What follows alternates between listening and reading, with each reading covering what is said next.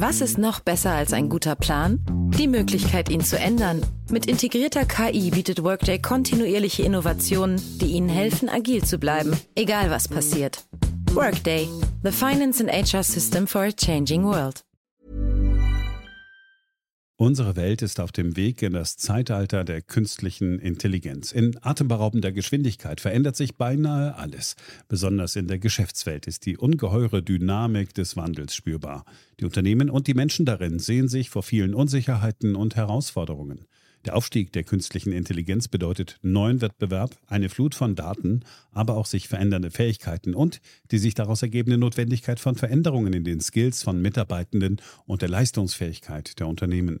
Workday, die Enterprise-Plattform für Finanzen und HR, hat deshalb Innovation zum Prinzip gemacht.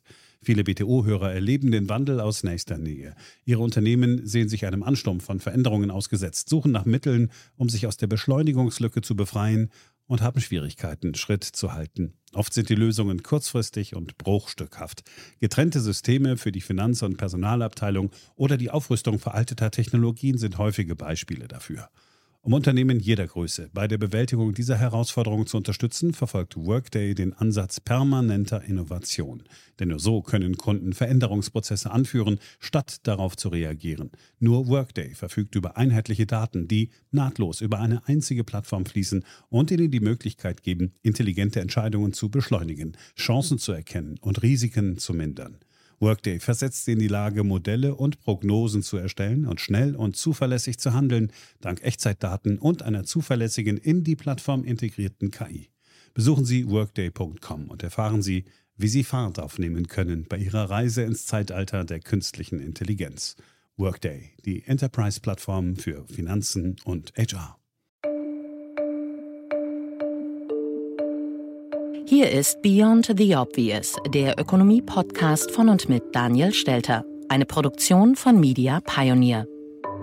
Herzlich willkommen zur neuesten Ausgabe meines Podcasts. Heute sprechen wir über den Weg, den die Grünen aus der Corona-Krise nehmen wollen, über die Diskussion, ob man der Autoindustrie helfen sollte und wenn ja, wie. Und wir beantworten einige Fragen, die Sie mir geschickt haben.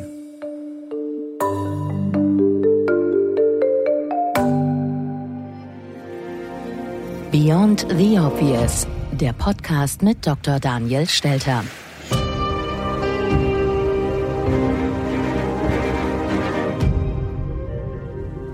Bevor wir dazu kommen, schauen wir auf das aktuelle Urteil des Bundesverfassungsgerichts zum Thema Anleihekäufen durch die Europäische Zentralbank. Hat große Wellen geschlagen und die Frage ist zu Recht und was haben wir zu erwarten? Der Klage nach betreibt die EZB verbotenerweise Staatsfinanzierung und Wirtschaftspolitik mit Beteiligung der Bundesbank. Jetzt haben die Richter in Karlsruhe erklärt, dass der Aufkauf von Staatsanleihen durch die EZB zumindest teilweise gegen das Grundgesetz verstößt, weil Bundesregierung und Bundestag die EZB-Beschlüsse nicht geprüft haben. So ist es der Bundesbank nun untersagt, nach einer Übergangsfrist von höchstens drei Monaten an der Umsetzung des EZB-Aufkaufprogramms mitzuwirken, wenn der EZB-Rat nicht ausreichend darlegen kann, dass das Programm verhältnismäßig ist.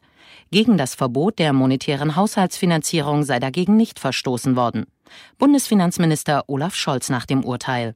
Das Anleiheprogramm der Europäischen Zentralbank ist keine monetäre Staatsfinanzierung. Das Programm befindet sich in dieser Hinsicht im Einklang mit unserem Grundgesetz. Wichtig ist mir, der Zusammenhalt in der Europäischen Währungsunion steht außer Frage.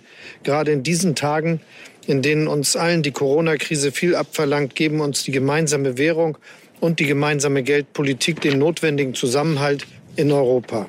Wir werden Wege finden, wie das Notwendige, was in Europa geschehen muss, auch in Zukunft geschehen kann. Dazu hat das Bundesverfassungsgericht eine sehr klare Linie vorgegeben und im Übrigen auch viel Zeit.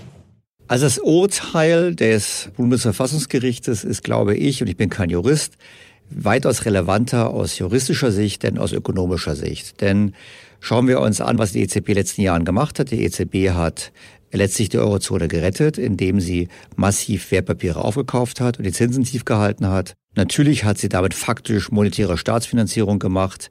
Das Gericht hat gesagt, nein, das sehen wir nicht. Wir sagen nur, die EZB muss besser erklären, warum sie es macht. Und vor allem sagt die EZB, man müsse nicht nur auf die Inflation schauen, sondern auf andere Ziele. Also eigentlich hat das Verfassungsgericht gesagt, die EZB müsste breiter schauen als nur auf die Inflation. Und da stellt sich die Frage, ob das wirklich das ist, was die Kläger gewollt haben. Denn unter Umständen haben wir genau das jetzt bekommen, was wir eigentlich gar nicht haben wollten, nämlich eine Ausweitung des Mandats der EZB. Aber da kommen wir noch dazu.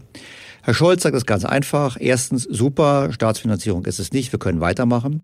Man muss ja ganz klar sagen, er und sein Vorgänger sind die ganz großen Gewinner der Programme, denn nur dank der tiefen Zinsen konnte die deutsche Politik überhaupt ihre Illusion der schwarzen Null so glaubhaft vertreten. Weil die schwarzen Null haben ja wir bezahlt durch hohe Steuern und Abgaben und vor allem durch Zinsverzicht, weil wir keine Zinsen bekommen haben, die dafür der Staat sich gespart hat. Der interessantere Aspekt außerdem von Scholz Ausführungen ist zu sagen, wir werden in Zukunft Wege finden, wie wir weitermachen können, um Europa zusammenzuhalten. Weil die Aussage zu sagen, der Euro ist jetzt sozusagen ein Beweis dafür, dass wir gut gerade in der Krise zusammenhalten, ist natürlich ein Hahn herbeigezogen. Genau Gegenteil ist der Fall. Ohne Euro könnten die Staaten sich viel leichter anpassen und würden zum Beispiel ihre Währung abwerten, wenn sie noch könnten. Das heißt, der Euro erschwert diese Anpassung und macht dann eben andere Maßnahmen erforderlich, namentlich das Thema Corona-Bonds, namentlich das Thema gemeinsame Schulden, namentlich auch das Thema weitere Wertpapierkäufe der EZB. Das heißt, das wird weiter kommen. Herr Scholz ist entspannt oder erfreut darüber weil natürlich damit auch er selber aus der Pflicht genommen wird. Denn, wie wir in der Vergangenheit schon diskutiert haben, im Rahmen der Frage Eurozonenrettung, die Eurozone kann von der EZB nicht gerettet werden. Die EZB kann nur Zeit kaufen. Aber dieses Zeitkaufen führt dazu, dass die Politik sich doch immer rumdrücken kann. Das tut sie ja nach wie vor, die grundlegenden Probleme anzugehen. Das Urteil hat vor allem in Frankreich, Italien und Spanien für Empörung gesorgt. Italiens Premierminister Giuseppe Conte meinte, es sei nicht die Sache irgendeines Verfassungsgerichts zu entscheiden, was die EZB machen oder nicht machen kann.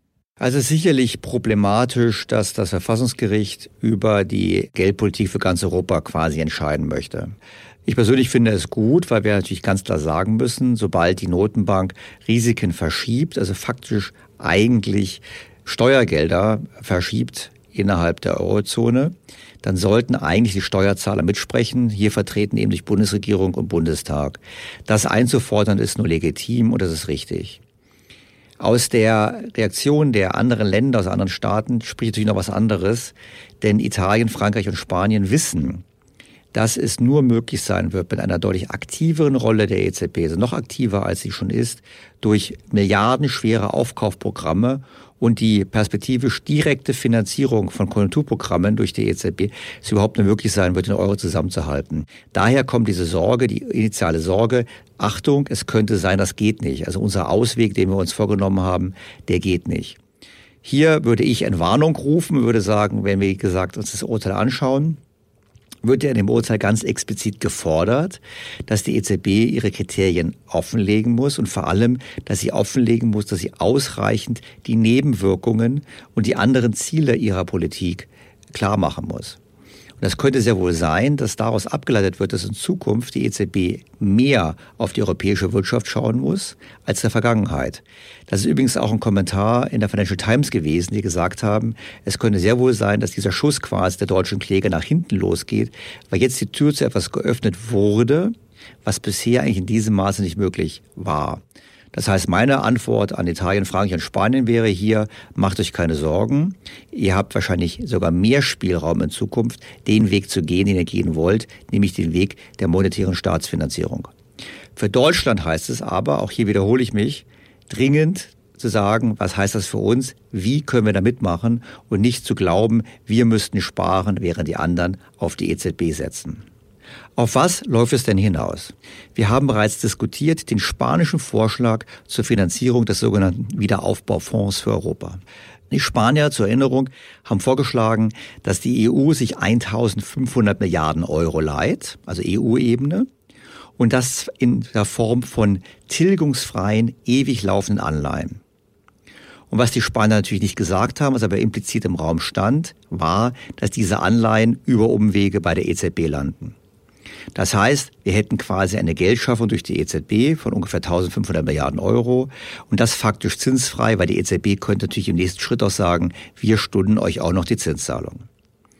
Und das führt eigentlich zu dem Szenario, was die Spanier, die Italiener, die Franzosen ohnehin haben wollen. Wir brauchen die Notenbanken zur Finanzierung dieser Krise und wir brauchen die Notenbank letztlich auch als Müllhalde für Altschulden, die sonst nicht mehr bedienbar wären.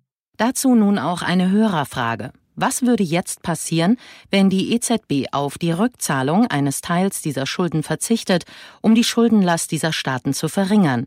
Dadurch würde zwar die Inflation steigen, da wir ja die Geldmenge erhöhen, aber da die Inflation gerade eh unter den zwei Prozent liegt, wäre dies doch nicht unbedingt ein Problem, oder? Die Idee, dass die Notenbanken Staatsschulden einfach annullieren, ist nicht neu. Die wird bereits in mehreren Jahren diskutiert, sowohl in Großbritannien, vor allem aber auch am Beispiel von Japan. Japan zur Erinnerung, dort hat die Notenbank mehr als 50 Prozent der Staatsanleihen in ihren Büchern und es wird schon seit längerer Zeit erwartet, dass zu irgendeinem Zeitpunkt die japanische Notenbank erklären wird, dass sie auf die Rückzahlung dieser Schulden verzichtet. Das könnte die EZB genauso machen und das muss auch gar nicht inflationär wirken. Einfach deshalb, weil das Geld ist ja bereits geschaffen worden. Durch den simplen Akt des Verzichtens auf die Rückzahlung von diesen Staatsanleihen was ja ökonomisch dasselbe ist wie annullieren, entsteht kein neues Geld. Das heißt, es ist nicht inflationär. Vor allem in dem Hintergrund, den wir gerade haben, nämlich wir haben es gerade zu tun, durch Corona, aber auch davor, mit einem sehr stark deflationären Umfeld. Die Krise, die da ist, verstärkt das, aber letztlich ist die Ursache natürlich das Thema hohe Verschuldung und die schlechten Produktivitätszuwächse, was unter anderem auch an der anhaltenden Zombifizierung der Wirtschaft liegt. Das heißt, Unternehmen, die schlichtweg nur noch existieren, weil sie keine Zinsen zahlen, aber nicht genug haben, um zu investieren und zu innovieren. Lange Rede, kurzer Sinn. Inflationsgefahren entstehen erst dann, wenn wir uns daran gewöhnen, dass die Notenbank alle Arten von Staatsausgaben finanziert, weil dann wird der Zeitpunkt kommen, wo diese Nachfrage auf zu knappes Angebot trifft und dann bekommen wir Inflation. Und der zweite Risikofaktor ist das Thema Vertrauen. Wenn die Bürger das Vertrauen ins Geld verlieren, auch dann droht Inflation. Nur durch einen einfachen Abschreibungsakt wird das nicht geschehen, einfach deshalb, weil die meisten Bürger es gar nicht mitbekommen werden.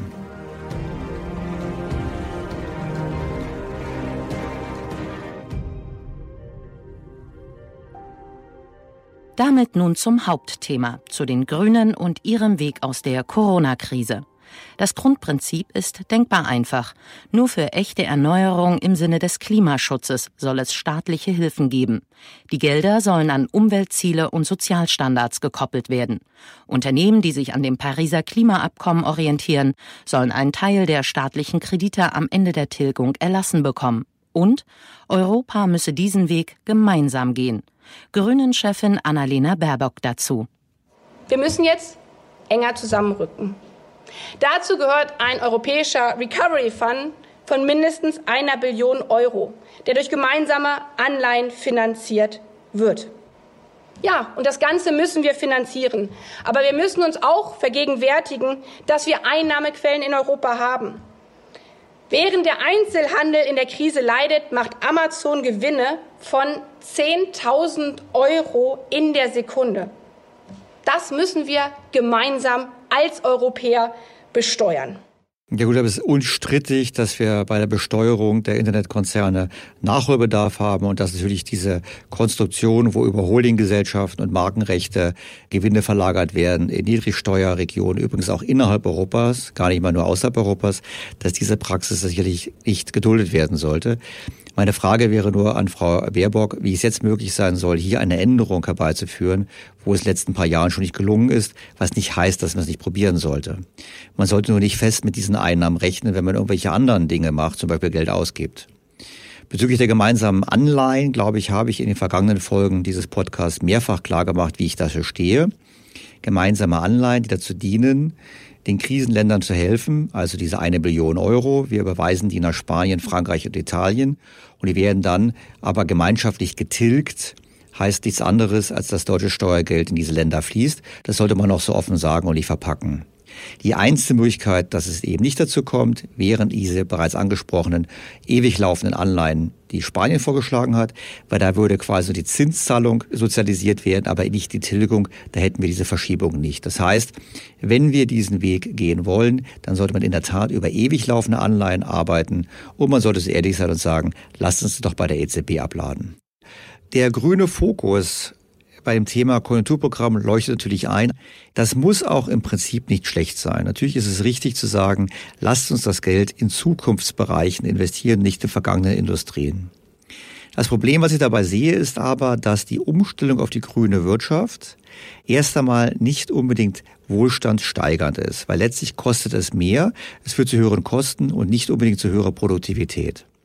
Vor allem so, wie das von den Grünen propagiert wird. Ich erinnere daran, dass wir mit über 80 Milliarden Euro in Deutschland die Solarindustrie gefördert haben. Die Einsparung an CO2 in Deutschland liegt bei ungefähr zwei Prozent. Also zwei Prozent unseres CO2-Ausstoßes wird dadurch gespart. Und wenn wir das hochrechnen und genauso auf 0% CO2-Ausstoß in Deutschland kommen, kann man sich schon mal ausmalen, dass wir dann von 4000 Milliarden Euro reden, nur um das Ziel zu erreichen. Erschwerend kommt noch hinzu, dass die Solarindustrie in Deutschland faktisch nicht mehr existiert, sondern komplett nach China abgewandert ist. Das heißt, wir haben eine Industrie subventioniert, die wir gar nicht mehr haben. Und meine Sorge ist, dass das jetzt mit Vollgas nochmal auf viel größerer Ebene wiederholt wird.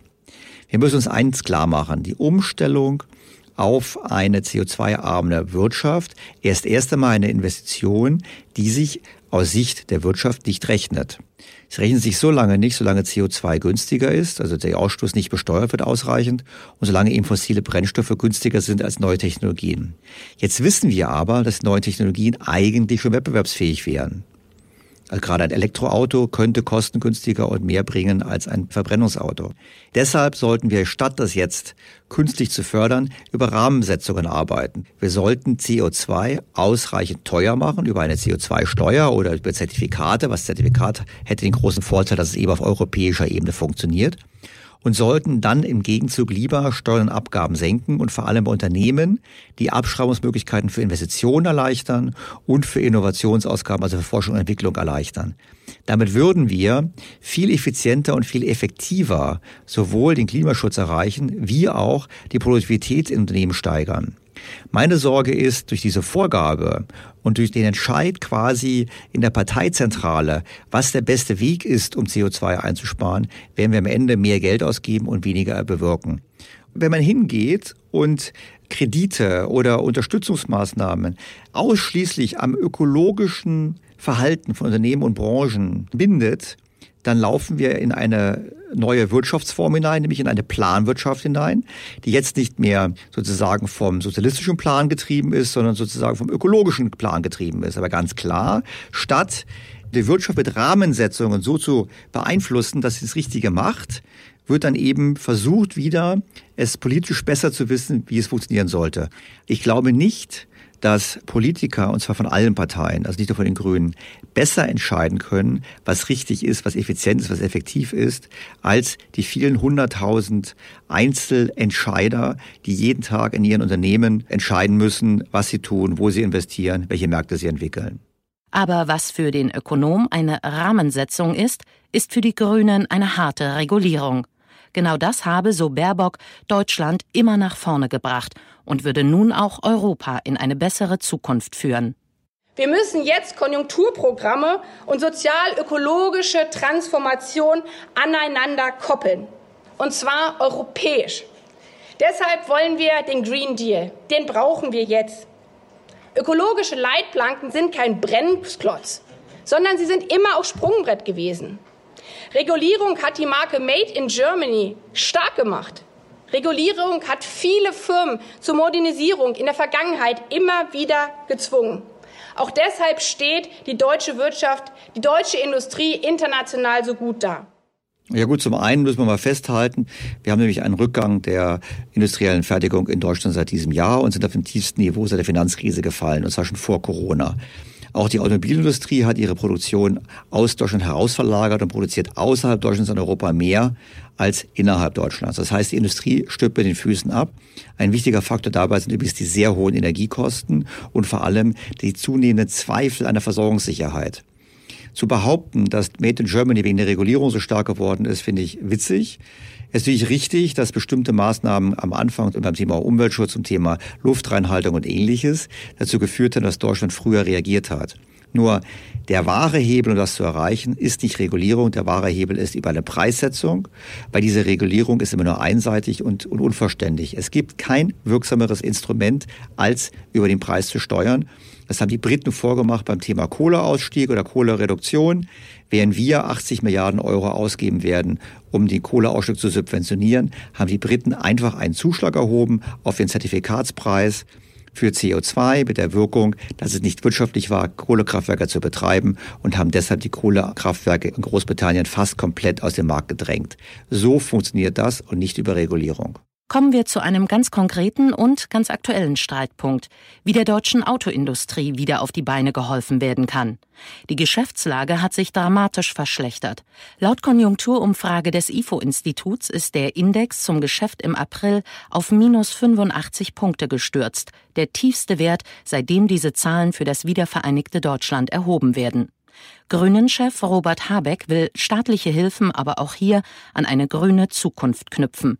Kaufanreize soll es also nur für umweltfreundliche Elektroautos geben. Die Automobilindustrie war schon zuvor in einer Strukturkrise. Geld, das die Strukturkrise verlängert, ist nicht sinnvoll. Kaufprämien für Benziner sind keine Lösung der Strukturkrise. Insofern muss es ein Programm sein, das beides zusammenlöst. Die Bekämpfung der Auswirkungen der Corona-Krise und die Vorsorge, nicht in die nächste Krise, die Klimakrise reinzuschlittern. Jetzt hat die Automobilindustrie etwas, was sie noch nie vorher hatte, die Möglichkeit, den Wandel mit zusätzlichem Staatsgeld unterstützt zu bekommen. Und was sinnvoll ist, ist die Konjunkturkrise zu nutzen, um die Strukturkrise zu bewältigen. Also beim ersten Teil der Aussage von Habeck bin ich bei ihm. Ich habe mich auch in Interviews diese Woche so geäußert, dass es nicht sinnvoll ist, die Strukturkrise oder die Bewältigung der Strukturkrise zu verzögern, indem man nochmal ein Strohfeuer entfacht mit Abwrackprämien oder ähnlichen, auch für Benzinfahrzeuge oder Dieselfahrzeuge.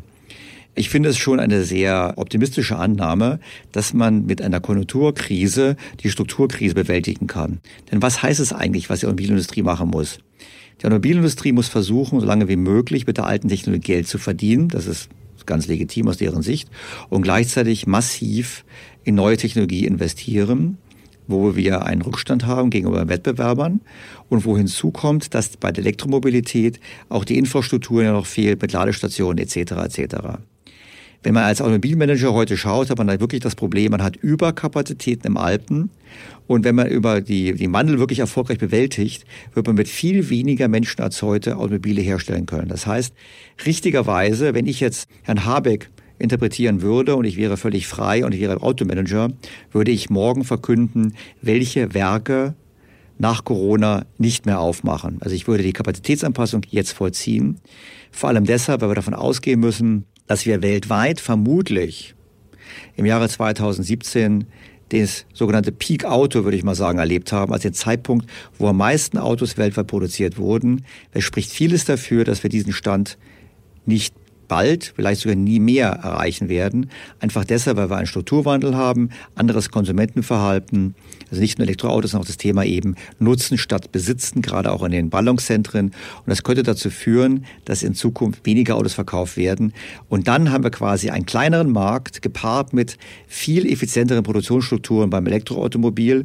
Und deshalb ist die große Antwort für die Automobilindustrie und für die Zulieferer hierzulande, wie schnell bauen wir Kapazitäten ab? Diesen Strukturwandel werden wir auch mit der Corona-Krise nicht leicht überwinden. Im Gegenteil, die Corona-Krise wird diesen Strukturwandel aus meiner Sicht massiv beschleunigen, egal ob die Autoindustrie jetzt noch ein paar Subventionen bekommt oder nicht. Unverständnis für Habeck natürlich auf Seiten der Hersteller. Hildegard Müller, die Chefin des Verbands der Automobilindustrie, hält die ausschließliche Förderung von Elektroautos vor allem für realitätsfern. Wir investieren 50 Milliarden in neue Antriebe, Elektroautos und andere. Wir investieren in Digitalisierung. Wir haben sicherlich auch in der Vergangenheit Fehler gemacht, aber wir sind längst in dieser Transformation, einer sehr umfassendsten, die größte, die die Automobilindustrie sicherlich jemals gemacht hat. Und wir haben eine Fülle neuer Antriebe entwickelt und wir haben aber auch moderne neue Verbrenner und die sind ein großer Beitrag auch zum Klimaschutz, wenn die jetzt auch in den Markt hinein können mit verstärkten Prämien. Reine Elektroautos ausschließlich zu fördern, ist noch nicht an der Lebensrealität zum Beispiel Beispiel von Menschen, die auf dem Land wohnen. Wir wollen diese Transformation, wir committen uns dort sehr ausdrücklich und da rennen Sie nicht nur offene Türen ein, Sie sollten nicht so tun, als ob das die Automobilindustrie nicht längst tut. Wenn ich Frau Müller wäre, würde ich genauso argumentieren. Und sie hat ja ein paar Punkte. Es ist richtig, es fehlt der Infrastruktur. Es ist richtig, dass die Elektroautos, so wie sie heute auf dem Markt sind, noch nicht ausreichend wettbewerbsfähig sind, zumindest die aus deutscher Produktion. Und es ist richtig, dass es einfach länger dauern wird, den Wandel zu bewältigen. Nur daraus abzuleiten, dass wir jetzt ein Kaufprogramm brauchen für Automobile, sehe ich kritisch. Einfach deshalb, weil wir brauchen die Anpassung, brauchen wir den Kapazitäten. Es ist ein Strohfeuer. Ich erinnere daran, Abwrackprämie 2009 hat letztlich dazu geführt, dass Autokäufe vorgezogen wurden. Im darauffolgenden Jahr ist der Markt deutlich zurückgegangen und vor allem profitiert hatten damals nur die Hersteller von Kleinfahrzeugen, also vor allem auch die aus dem europäischen Ausland, haben davon profitiert und nicht unbedingt die deutschen Hersteller. Vor dem Hintergrund verstehe ich es nicht. Ich würde wirklich sagen, wir stehen vor diesem Strukturwandel. Lasst uns jetzt darauf reagieren und lasst uns jetzt die Kapazitätsanpassung vornehmen. Wir werden nicht wieder zu den ursprünglichen Produktionszahlen zurückkehren. Wir sollten auch nicht einbilden, das wäre möglich durch entsprechende steuerliche Förderung. Spätestens im Juni soll entschieden werden, wie die deutschen Autohersteller unterstützt werden sollen. Dabei wird sicher auch die Frage nach Boni und Dividenden geklärt. Das Thema Boni ist ein wichtiger Gehaltsbestandteil. Das ist etwas, was man auch noch mal trennen muss von der Dividende. Und ich rate jetzt die gesamten Hilfe nicht nur auf dieses Thema zu reduzieren. Es ist ja Fakt, dass wir erst einmal Steuern zahlen. Wir zahlen ganz viel in Forschung und Entwicklung. 50 Milliarden gehen in neue Antriebe, 25 Milliarden Euro in Digitalisierung, um auch die gleichzeitigen Erwartungen, die wir haben, an Klimaschutz und andere Punkte zu erfüllen. Alles das ist aus den Gewinnen und ein kleiner Teil geht in Dividende hinein. Und ich rate dort nur darauf zu achten, dass wir auch international tätige Unternehmen haben, die am Kapitalmarkt sind. Das ist geliehenes Geld. Man muss das auch sehen. Wir wollen, dass Aktionärsgruppen sich jetzt nicht verabschieden von deutschen Unternehmen. Und deshalb finde ich nur so eine Schärfe in der Auseinandersetzung, das sei vermessen oder etwas nicht angebracht. Wir müssen unterscheiden zwischen Boni und Dividenden. Beginnen wir mal mit Dividenden und wir reden jetzt gar nicht von Autos, sondern generell. Wenn ich ein Unternehmen leite und ich bin durch die Krise getroffen. Wie bin ich dann getroffen? Ich bin getroffen, weil ich weniger Liquidität habe und weniger Gewinn habe. Ich muss nur dann um staatliche Hilfe bitten, wenn meine Liquidität nicht ausreicht oder ich nicht ausreichend Eigenkapital habe. In beiden Situationen ist es so, dass ich Liquidität und das Eigenkapital schonen kann, wenn ich auf die Ausschüttung von Gewinnen verzichte.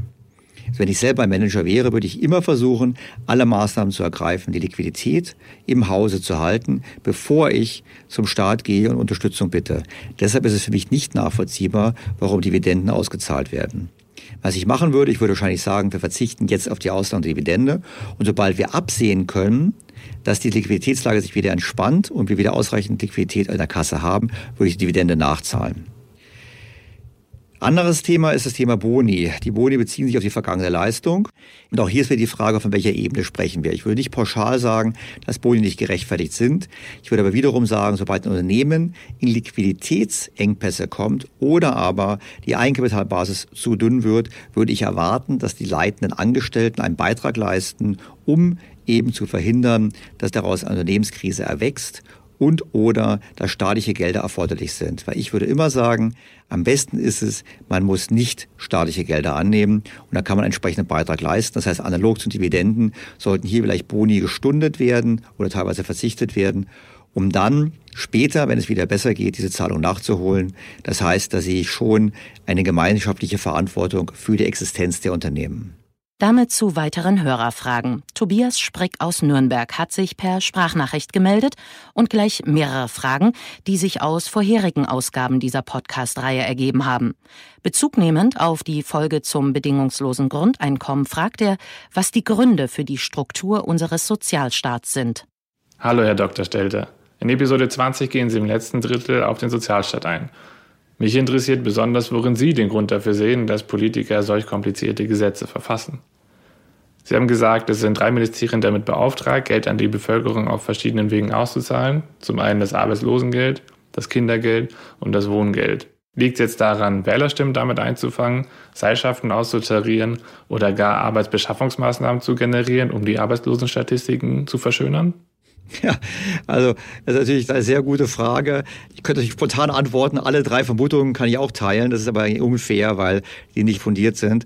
Ich glaube, der Punkt ist der, dass die Politik, und das haben wir auch schon gesehen vorhin, als wir gesprochen haben über diesen Green Deal und die Überlegung der, der Grünen, dass die Politik immer glaubt, alles besser zu wissen und vor allem deshalb zu Einzellösungen kommt. Also man muss etwas machen jetzt, um Alleinerziehende zu fördern. Man muss etwas machen, um jemanden mit vielen Kindern zu fördern. Man muss irgendwie was machen, um den Alten zu helfen mit der Grundrente. Und damit kommen immer neue Maßnahmen und dann sagt man, oh Moment mal, es könnte aber irgendjemand diese Maßnahme zu Unrecht in Anspruch nehmen. Also müssen wir eine Klausel einführen, wonach man eine Prüfung machen muss, ob man noch die Bedürftigkeit hat und diese ganzen Sachen. Wir haben es ja beim Thema des bedingungslosen Grundeinkommens gesehen im Prinzip wäre ich sehr stark für eine Vereinfachung, nicht unbedingt, jeder Geld bekommt, aber eine sehr starke Vereinfachung der Vorgehensweise, weil wir haben so komplizierte Gesetze, dass wir quasi immer mehr Beamte brauchen, um diese Gesetze zu bearbeiten. Wir sehen es auch im Steuerrecht. Also jetzt, wenn ich meine eigene Steuererklärung anschaue, wenn ich sehe, wie viele Stunden ich darauf verwende, wie kompliziert das ist, dann sammle ich irgendwelche Belege, weil ich dann noch irgendwo einen Handwerker absetzen kann, aber natürlich nur die Arbeitszeit, nicht das Material, etc. etc., wo man die Frage einfach aufwirft, ist das alles noch sinnhaft? Und ich glaube, die Politik gefällt sich eben in dem Regulieren. Und wenn wir an Hayek jetzt mal denken, an den Ökonomen, der hat einmal geschrieben, sehr schön in seinem Buch Der Weg in die Knechtschaft, hat sehr schön beschrieben, wie quasi auf einen Eingriff der nächste Eingriff kommt und der nächste Eingriff kommt. Wir sehen es ja auch beim Thema Mieten. Wir machen erst eine Mietpreisbremse, dann machen wir einen Mietendeckel und das hat immer Nebenwirkungen und diese Nebenwirkungen versucht die Politik mit weiteren Maßnahmen zu korrigieren und dann sind wir da, wo wir heute sind, mit einem Monster an Bürokratie, mit immer mehr Regelungen und nicht das grundsätzliche Glauben daran, mit ein paar Rahmensetzungen das Richtige zu bekommen. Auch die nächste Frage hängt mit der Struktur des Sozialstaats zusammen. Es geht um die Krankenkassen. Die Krankenkassenlandschaft in Deutschland hat zu wenig Wettbewerb. Zudem sind die gesetzlichen Krankenkassen in Deutschland zu ineffektiv, wenn knapp 20 Prozent der Versicherungsbeiträge für versicherungsfremde Leistungen ausgegeben werden. Welche Mittel sehen Sie, um den Krankenkassen einen Ruck in Richtung Wettbewerb und damit steigender Kosteneffizienz zu geben?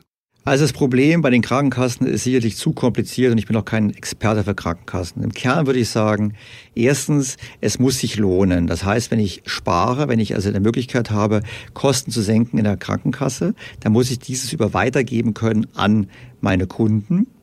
Und diese Kunden müssen das dann sozusagen als Anreiz auch haben, zu sagen, ich wechsle in diese Krankenkasse, weil die einfach kostengünstiger ist.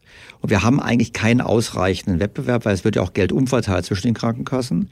Und darüber hinaus haben wir durch die Regulierung des Staates eben diese versicherungsfremden Leistungen, die hineinkommen, dass eben Leute versorgt werden, die vielleicht keine Beiträge geleistet haben, etc. Das heißt, richtiger müsste man eigentlich sagen, wir müssten eigentlich einen einfachen Katalog haben an Dingen, die von Kassen bezahlt werden. Und wir sollten dann den Wechsel zwischen Krankenkassen viel leichter machen, viel mehr bewerben und sollten damit quasi einen Anreiz geben, dass derjenige, der am kostengünstigsten wirtschaftet, auch am meisten an Neupatienten hinzugewinnt. Wenn wir das richtig machen würden, könnten wir meines Erachtens auch die Trennung zwischen äh, privater und gesetzlicher Kasse aufheben und könnten sagen, jeder Mensch hat einen Anspruch auf eine Grundversicherung, egal wo er ist, bei welcher Versicherung. Und dann haben wir eben den Wettbewerb und wir schauen, was passiert. In der Tat sind die Personalkosten in der Verwaltung ein ganz großer Block im Gesundheitswesen und daran sollte man ansetzen. Und wenn ich heute mal höre, richtigerweise, wir müssten mehr für unsere Pfleger ausgeben, wir müssten die Leute im Krankenhaus besser bezahlen, ist meine große Sorge, dass das gesagt wird, aber im größten Teil der höheren Beiträge, die wir alle leisten, dann eben nicht dort landet, sondern in der Verwaltung. Eine weitere Frage bezieht sich auf eine finanzielle Entlastungsmöglichkeit jetzt zu Corona-Zeiten. In Zeiten von Corona ist das erklärte Ziel mancher Politiker, die privaten Haushalte zu entlasten, was mit gut 20 Euro im Monat kein großer, aber auch ein Beitrag ist. Diese Zwangsabgabe könnte man aktuell kurz und knackig abschaffen. Auch bei den Rundfunkanstalten sehe ich ein ähnliches Problem wie bei der Sozialversicherung, wobei die Unterhaltungsindustrie mit YouTube, Netflix, Sky und Disney Plus die Bürger individueller anspricht und im Monatspreis jeweilige einstellige Eurobeträge als Abonnement kosten. Wie sehen Sie die Zukunft der Finanzierung der Rundfunkanstalten, auch im internationalen Vergleich, zum Beispiel mit der Schweiz oder Großbritannien? Also das Thema des öffentlichen Rundfunks ist ja ein Thema nicht nur in Deutschland, es ist auch in der Schweiz. Es gab eine Abstimmung dazu. Die Abstimmung lief aber so ab, dass man dafür plädiert hat, dass der staatliche Rundfunk erhalten bleibt. In Großbritannien gibt es Überlegungen der aktierenden Regierung, die Finanzierung des BBCs zu reduzieren oder auch perspektivisch den BBC zu privatisieren. Wir haben es ja nicht nur mit den Problemen zu tun der sehr großen Mitarbeiterstämme in diesen Sendern, sondern wir haben es auch damit zu tun, dass ein immer größerer Teil der Rundfunkgebühren ja dazu dient, die Pensionen zu bezahlen für frühere Mitarbeiter. Das heißt, wir haben dort ein erhebliches Pensionsproblem.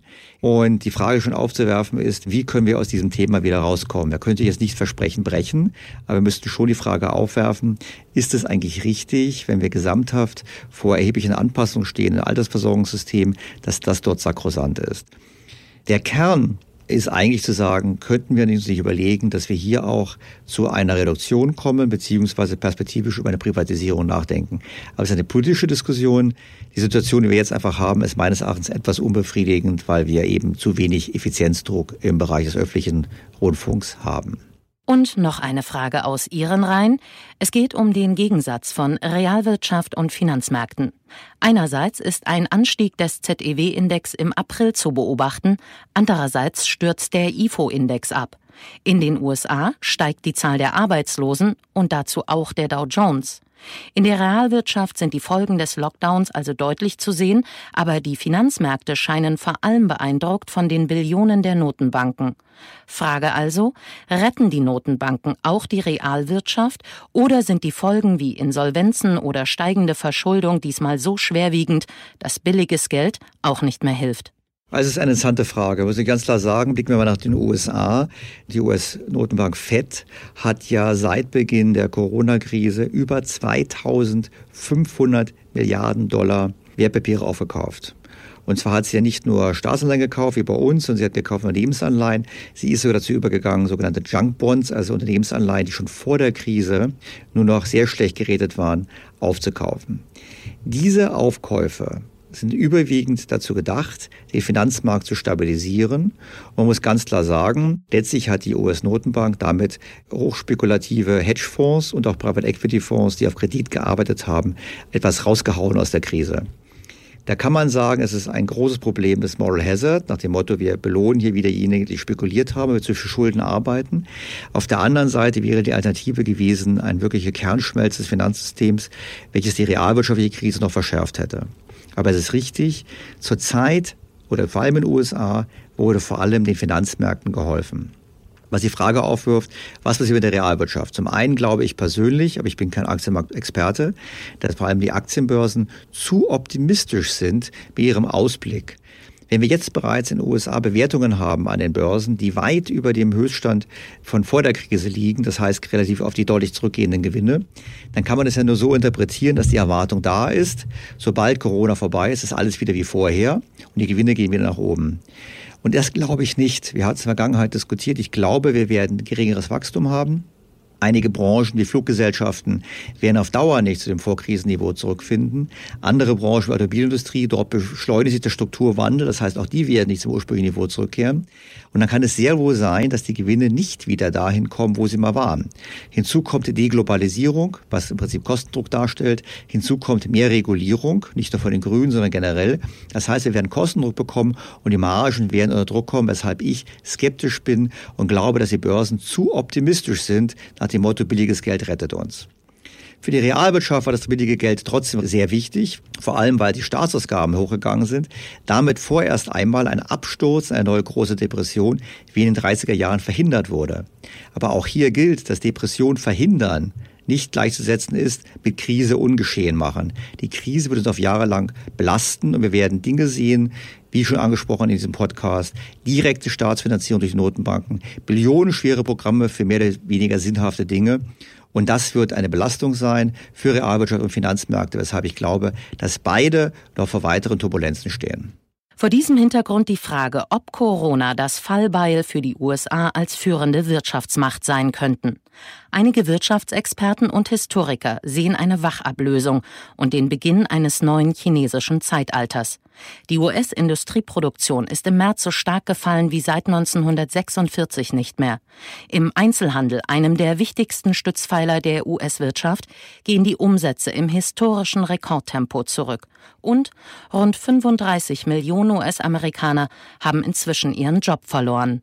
Also ich finde den Abgesang auf die USA verfrüht, auch mit diesen großen Zahlen. Man muss ganz klar sagen, die haben ein anderes System. Es gilt Hire and Fire. Die Amerikaner entlassen schnell, sie stellen aber auch schnell wieder ein. Und natürlich haben die USA erhebliche Probleme, hohe Staatsverschuldung, hohe Konsumentenverschuldung, ähm, seit Jahrzehnten stagnierende Realeinkommen. Das hatten wir diskutiert in einem ausführlichen Podcast zum Thema US-Wirtschaft und Donald Trump. Ich glaube aber, dass die USA immer noch viel mehr Flexibilität haben und auch viel mehr Bereitschaft haben zu radikalen Maßnahmen, Stichwort Helikoptergeld, direkte Staatsfinanzierung, als es in Europa der Fall ist. Das heißt, wenn irgendwo ein Abgesang bevorsteht, glaube ich eher, dass wenn Europa die Grundprobleme nicht löst bezüglich des Euros und wenn Europa nicht weggeht von der jetzigen Tendenz, alles über planwirtschaftliche Ansätze lösen zu wollen, glaube ich, dass Europa der große Verlierer sein wird der Krise und die USA sich nochmal berappeln. Werden die USA dauerhaft die Weltmacht bleiben, die unbestrittene?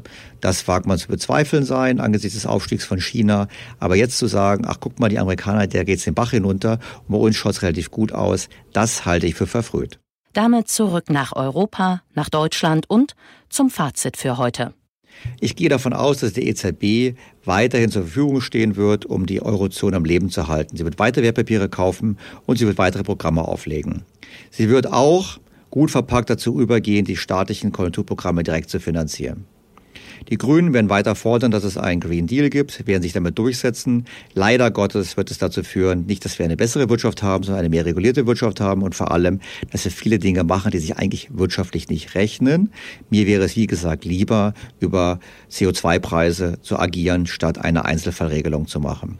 Und damit werden wir weiterhin eine Wirtschaft haben, die relativ zur Weltwirtschaft in Europa stagniert, zurückfällt und damit auch die sozialen Probleme verschärft. Für weitere Informationen sei Ihnen der Blog von Daniel Stelter empfohlen auf think-beyondtheobvious.com. Dort lesen Sie mehr. Die nächste Ausgabe dieses Podcasts gibt es kommenden Sonntag. Rückmeldungen oder Fragen dazu schicken Sie am besten als E-Mail oder Sprachnachricht an podcast at think-bto.com.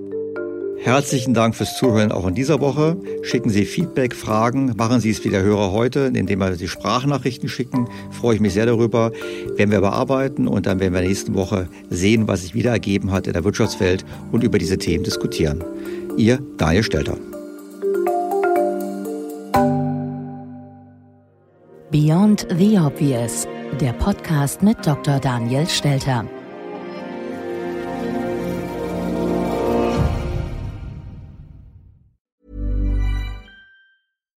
Was ist noch besser als ein guter Plan? Die Möglichkeit, ihn zu ändern. Mit integrierter KI bietet Workday kontinuierliche Innovationen, die Ihnen helfen, agil zu bleiben, egal was passiert. Workday, the finance and HR system for a changing world. Want truly hydrated skin? Meet Osea's Body Care Breakthrough Hyaluronic Body Serum. It's clinically proven to increase hydration by 161%. It's lightweight, fast absorbing, and delivers 24 hours of hydration for silky smooth skin without any sticky afterfeel. Treat your skin to clean, vegan skincare from Osea. Get 10% off your first order with code SUMMER at OseaMalibu.com. That's O S E A Malibu.com code SUMMER.